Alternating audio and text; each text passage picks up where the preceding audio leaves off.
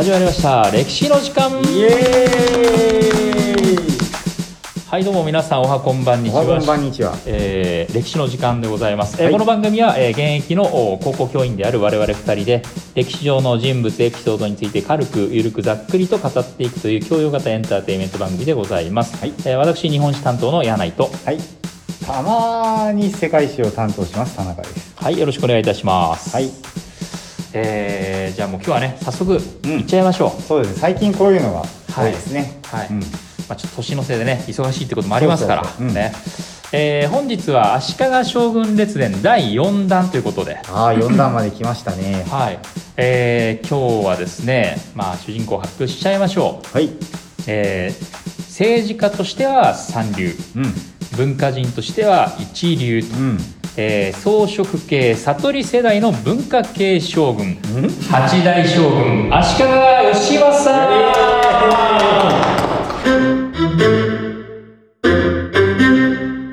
装飾系悟り世代はい。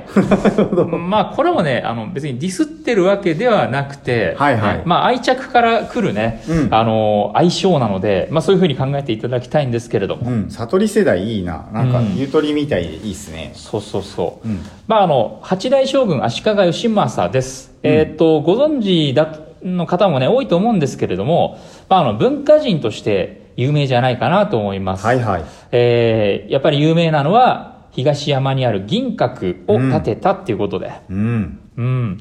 まあ、あれもね、えー、吉政の文化的教養のね、えー高さっていうのはもう、これでもかとばかりにね、注入して作った、まあ、吉政のあの、隠居後に、のために作ったね、山荘の建物です。ああそういう隠居後のね自分の家として思ってたんだそのうん別荘、そうそうそう。まあ、うん落ち着くところがね、欲しかったんでしょあれやっぱそんなすごいんですかね僕中学校の時に見たのが最後だと思うんだけどう。うん。やっぱちょっとね中学生にはね地味だったああ、まあ確かにね。あのねラスベガスみたいなあのうんうんうんうんね金閣のインパクトうん。うんまあ確かにね、まあパッと見ね、金閣の方が分かりやすいし、うんうんインパクトも強いからね。うんまあ金閣ってね、まあ目の前に池もあってね、金閣が池の前にも映ってね、そうそうまあすごくこうインパクトもあるんだけど、まあやっぱり銀閣といえばこうわびさびを感じさせるね、有ね限の、今そう言いますよう、ね。うん。ん。庭園とか建物があったりして、うん。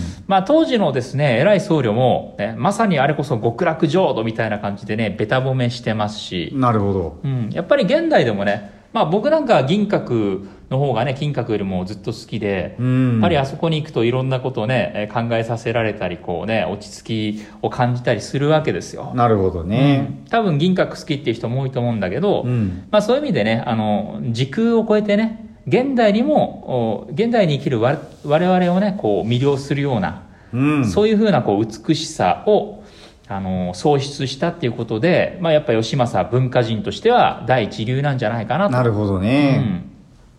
まあただですね、一方でこう装飾系と。うんううんんこれ気になるワードでしたねうん。要は、幕府の将軍なんだけれども、こう政治とか軍事におけるこう意欲とかリーダーシップっていうのがまあ、ほぼゼロなわけですよ。うん。まとめられなかった。こうあれですか？お父さんはくじ引き将軍ですか？あ、そうそうそう。お父さんがですね、やっぱりえー、六代将軍。うん。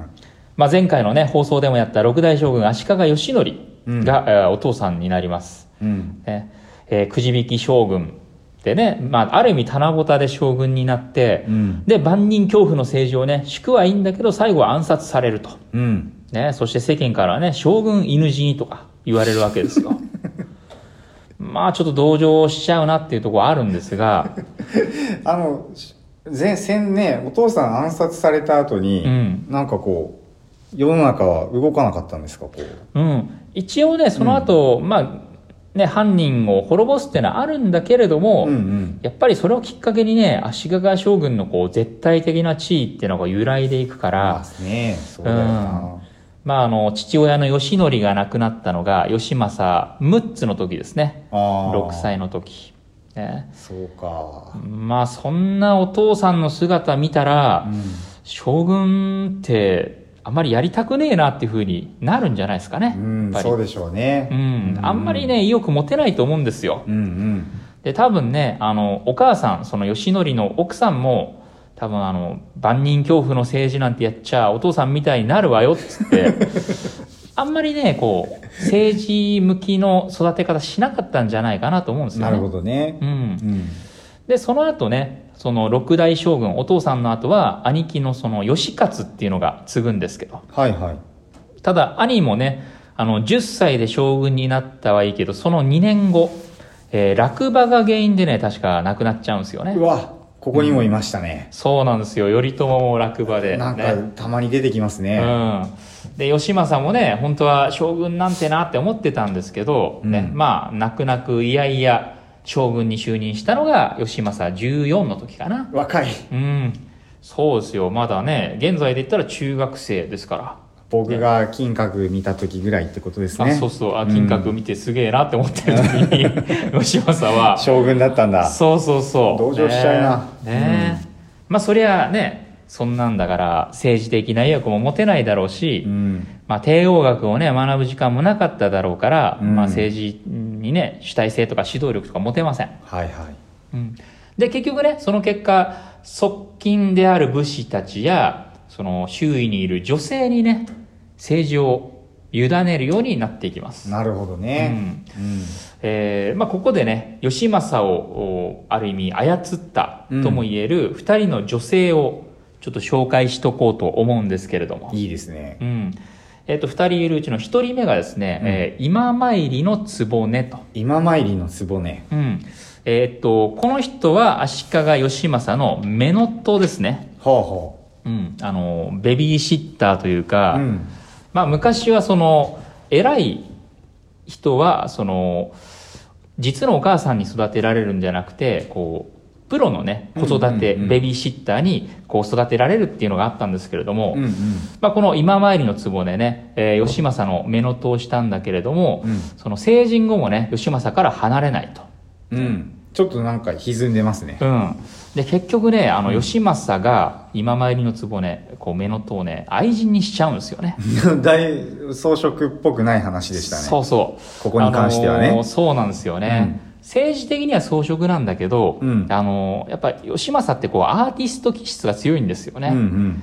でこう言っちゃあれなんだけどこうね芸術家とか作家って結構ね色好みなんじゃないかなとか思うんですよ、はいはいはいはい。そのミュージシャンとかもし確かりなんだけど、うんピカソとかね。そうそうそう、うん。あピカソもそうなんだ、じゃなかったっけ？あーだからね多分ねそういう血があったんじゃないかなとうん。思うんですけど、ねえー一人目が今参りの局です、はいはい。ね、で結局愛人になっていろいろ政治に介入してくるわけですよ、うんうん。今参りの局が。でそんな今参りの局のライバルになった女性が現れると、うん。これが、えー義政のですね正室、えーまあ、正式な第一夫人ですね、うん。えー御台所の、えー日野富子と。出た。うん。これは有名ですね。そうですね。もう日本三大悪女と、ね、言われます。なるほど、うん。三大悪女といえばね、えー北条政子、はい。日野富子、で、あと、秀吉のね、えー側室だった淀殿と。なるほど。うん、なんかね、政治に介入したら、こう、悪女扱いされちゃうのは、ちょっとね、まあ時代柄なのかなとは思いますけどなるほど。ね。まあ北条政子ねそんなね、うん。頑張ってましたよね。ちょっと怖いけど。うん、そうそうあそう。のいつか取り上げた時ありましたね、うん、そうそう。でもやっぱ昔の歴史家はねこうなんかねやっぱ女性が政治に露骨に関わるべきではないみたいな考え方強かったんでしょうね。はいはい、うん。ね儒教的な感覚あったんだろうな。そうそうそう、ね、しかも日野富子って言ったらその政治的なこう権力欲とかあとはね、お金に対するこう貪欲さみたいなので有名で、なるほど、うん。まあ、実質八代将軍義政の代わりに幕府を動かしてた時期もあったし、うん。その有力守護大名とかも、あの足利義政よりもこう、ね、日野富子のところにね、あのー挨拶に行くような時もあったりして、あまあ、なるほど。ね、かなり幕府にとっては、まあ、ある意味なくてはならない存在と。あうん力があったんでしょうね何らかのねうん。多分ね、人間的な魅力もね、あったんじゃないかなと思うんですよ。うんうんうん。で、えーそんな今参りの局と日野富子が、まあ、対立するわけですよ。うんうん。ね、愛人と性質の間でね。で、日野富子的には、まあ、後継ぎの、ね、男の子を産んじゃえば、もうこっちのもんだっていうことで、うん。まあ、ある意味、まあ、子作りに励むわけですよ。うん。で、最初に子供が生まれるのが、えー吉政24、日野富子20歳の時かな。うん。で、それがね、ちょっと残念ながら、その死産で、あ、そうですか。ん最初がね、死産だったんですよ。うん。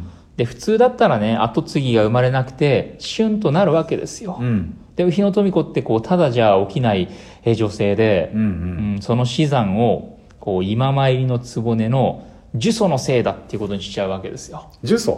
うん、呪詛ってこう、呪いをかけてね、はいはいはい呪い殺しちゃったんじゃないかっていうことですよ。なるほど。うん。でそれで騒ぎ立てれば罪になっちゃうわけ？そう今だったらね、こう科学的なこう捜査とかするけど、うん。当時はもう要するにね、状況証拠を作って、うん権力者に納得させちゃえば、もうそれでね、あの立証になっちゃうんですよね。なるほどね。うん。だからそのね、自訴したんだっていうようなお札とかをね、うんあのー勝手にこう作り上げて、えで、八代将軍義政にね、もうね、あの人がやったのよと、今参りの局のせいよって言っちゃえば、うんまあ、義政もね、自分の子供死んで、もう悲しい思いしてるから、うん今参りの局めってなって、こう、最終的には今参りの局は処刑されちゃうわけです。ああ。うん。まあ、かなりね、そうやってこう、精力的にこう、自分に力を集めてきたのが日野富子。なるほど。タフですな。うんうん。そう。そして、まあ、日野富子と吉政の間にあんまりなかなか後継ぎの子供が生まれないとうん。いうことになって、えー、吉政的にはね、もう早く引退したいと。まあ、もう疲れちゃったんだ。うん。もともとやる気なかったし、うんうん早く引退したいということで、でも後継ぎがいないと。うん。じゃあどうしたらいいかっていうことで、弟に将軍職を譲ろうと言い出します。うんう。うんん。弟のね、足利義見っていうのがいて。ほうほで、義見ってもう、その時点で一回あの、将軍の後目争いに巻き込まれないように出家してるんですようほう。ね。出た。またそう、まただ。で、まあそんな義見にね、俺の代わりに後を継いでくれと義政言うわけですよ。なんか出家からののパターンが多いですね。そうそうそう室町ね。そう。うんね、六代義則もそうだったしね。うんうん。で、弟の義見からしたら、いやいや、そういうことにならないように出家したんだと。ね 巻き込んでくれるなと。うんね、第一、あの、兄上もまだ若いし、ね、富子もまだ若いんだから、後継ぎできるかもしれないだろうと。うんうんうん。そしたら義政がね、いやいや、後継ぎできた時は、なんとかすると。うん。ね、大丈夫と。うんうん。お前が次の将軍だと言って、うんえー弟の義見をね、減属させます。ああ、もうそれはやっぱ奥さんのことが分かってないってことになるんでしょうね。その時点でね。そうそう。うん。ここでやっぱ待ったかけるのが奥さんの日野富子ですよ。うん。ちょっと待てと。ねうんうん私はまだ若いんだから男の子できるかもしれないじゃないか旦那様と。うん。ねえーもしも男の子を後継ぎできたらどうするんですかと。うん。で、義政はその時には何とかすると、ねなるほど。いうわけですよ。もうなんか銀閣のことばっか考えてたんでしょうね。そうそう。多分ね。もう早く引退したいと。ね。引退しちゃえばなんとかなるっていうふうに思ったんですけれども、まあ逃げ切れません。ね。これはいけませんね。そうなんですよ。これは政治家としてはいけません。そうそうそう、バランス感覚がない。うん。で、結局ね、あの、日野富子との間に結局男の子生まれちゃうんですよ。そうなっちゃったんですそうね。弟にもう前に将軍職譲るって言った翌年にね、うん後継ぎが生まれちゃって、うん。それが原因で結局応仁の乱っていうのは起きちゃうんはですよね。い。かの有名なね。そうそう。うんまあ戦国時代の幕開けなんですけど、もうだから招いちゃった人って感じですよね。そうそうそうこれはね。結局ね、義政がこうはっきりね、政治的判断をね、一個ずつやっていけば、うん応仁の乱起こんなかったんじゃないかなっていうふうに思うわけですよ。はい。ね。まあ結局ね、最終的には、えー1473年かな。うんうん。まあまだ応仁の乱終わってないんですけども、その中で息子の義久、えー日野富子との間に生まれたね、うん義久に九代将軍の座を譲り、うん。えー普通はね、こう、息子に将軍職譲ったら、そこでこう、前将軍としてね、サポートしたりするんですけど、うんうんうんもうそんなんも嫌だとうんいうことで、早く引退したいということでね、えーまあ、結構政務放棄しちゃいます。なるほどね。うんで、その代わりにね、日野富子が権力を握るっていうような。この人でも政治ができたんでしょうね、ある意味ね。うん多分ね、日野富子と、その、足利義政の中身がね、逆だったらね、めちゃくちゃバランス良かったと思います。確かにね。そう。ね。いや、惜しいなでもそれはもうちょっと頑張ってほしかったな、うんはっきり言って。そうそう。で、結局ね、義政は、そうやってもう政治なんかこりごりって思う中、隠居の場所としてうん、東山っていう地区にね、えー山荘を作ります。うん。なるほど。うん、で、その一つの建物が、えー銀閣と呼ばれるということでね。なるほどね。うん、まあこんな感じでね、まああの、いやいや将軍になって、周りの人からね、こう、操られたり、こう自分の意思をね、発揮できないまま、まあ要は文化人になりたいっていうね、気持ちを持ちつつ、まああの、将軍としてのね、務めをなんとなくこう、果たした。なるほどね。まあ結局ね、リーダーシップ発揮できなかったことが、まあ室町幕府を混乱させて応仁の乱になり、うん。ね、それが戦国時代になって最終的にはね、室町幕府滅亡につながっちゃうという。はいはい。うん。まあ室町幕府にとってもね、大きなターニングポイントになった。でそんな時の八代将軍が、えー、装飾系悟り世代、ねうんの文化系将軍、八代将軍足利義政とうん。いうことですね。まあどうですかね。まあ同情すべきとこがやっぱりあるんじゃないかなと。いや、でもこう、文化の才能があってね、よかったね、うんこの方は。うん。これはきっとね、本当にあったんでしょう。うんうんうん自分がデザインした銀閣がね、そうそうそうそう。何百年も世界の人に称賛をね、受けてるそうわけですかそうそうらね。本当にやっぱり今でもね銀閣見て、まあ、僕なんか大好きですし、やっうん。ぱりあの時代に作られたこう庭園とかのそのこれがいいんだっていうその美的感覚って多分ね足利義政のこう美的センスっていうのにめちゃめちゃ大きく影響を受けてるんですよ、なるほど。うん、そういう意味で本当ね文化人としては第一流なんですが、まあ、ね、政治よりもね、もっとこう、うん普遍的な評価は得たかもしれませんうね。んそうですまあ、ねだけどちょっと優柔不断だな。これはあの、うんあの世でね、あの、ストロングスタイルの吉、うん吉光がね、うん相当やったでしょうね。そうそうそうねそれでも足利かっつってね。うん、そう、じいちゃんからは叱られたことだと思いますけれども、えーどうでしょうか。